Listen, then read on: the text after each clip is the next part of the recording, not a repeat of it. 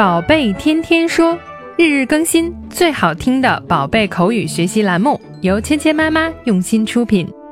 宝贝天天说，芊芊妈妈。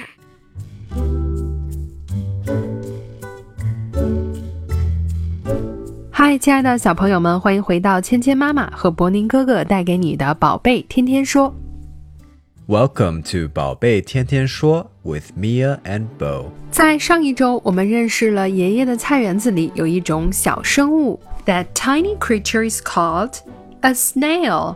那个小小的生物叫什么呢？蜗牛。那么这一周呢，我们在爷爷的菜园子里又发现了更多的小生物，猜一猜是什么呢？一起来听一下今天的对话。What's that buzzing sound？ It's coming from that little house. 佩奇和乔治听到了一阵嗡嗡的声音，那个是什么呢？What's that buzzing sound? Buzzing，这个是什么意思呢？其实啊，它是一个英文中的象声词，buzz，buzz，buzz。小朋友们听起来像什么呢？是不是有点像嗡嗡的声音呢？其实呢，它就是形容一种小生物发出的嗡嗡的声音，sound，声音。What's that buzzing sound？那个嗡嗡声到底是什么呢？Can you make a guess? What's that buzzing sound？你们能猜出来吗？这个嗡嗡声到底是什么呢？这时候，爷爷告诉他，It's coming from that little house。它是从那个小房子里传出来的。It's coming from that little house。它从那个小房子里传来。Come from 表示从哪里来。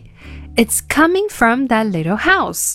从那个小小的房子里传出了这个 buzzing sound。What's that buzzing sound? Can you make a guess now? 今天我们学习的第一个单词是 buzz，嗡嗡声。buzz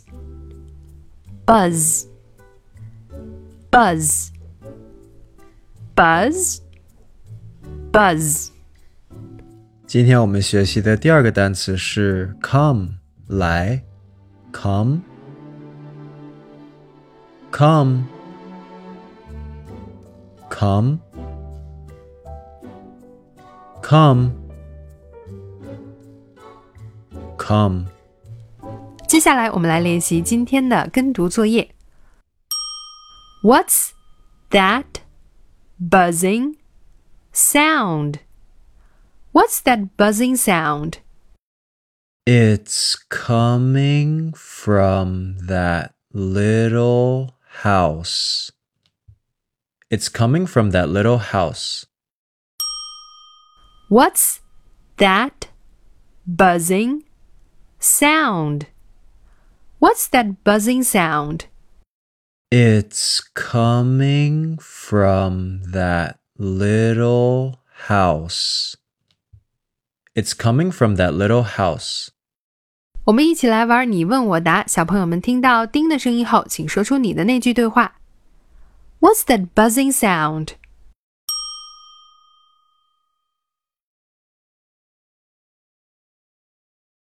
Great work!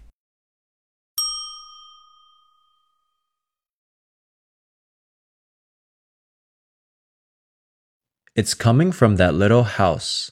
Great start to the week. 好，今天的内容就到这里了，小朋友们学会了吗？更多精彩的内容，请关注“芊芊妈妈儿童英语”的微信公众号，还有喜马拉雅专辑。我们明天不见不散。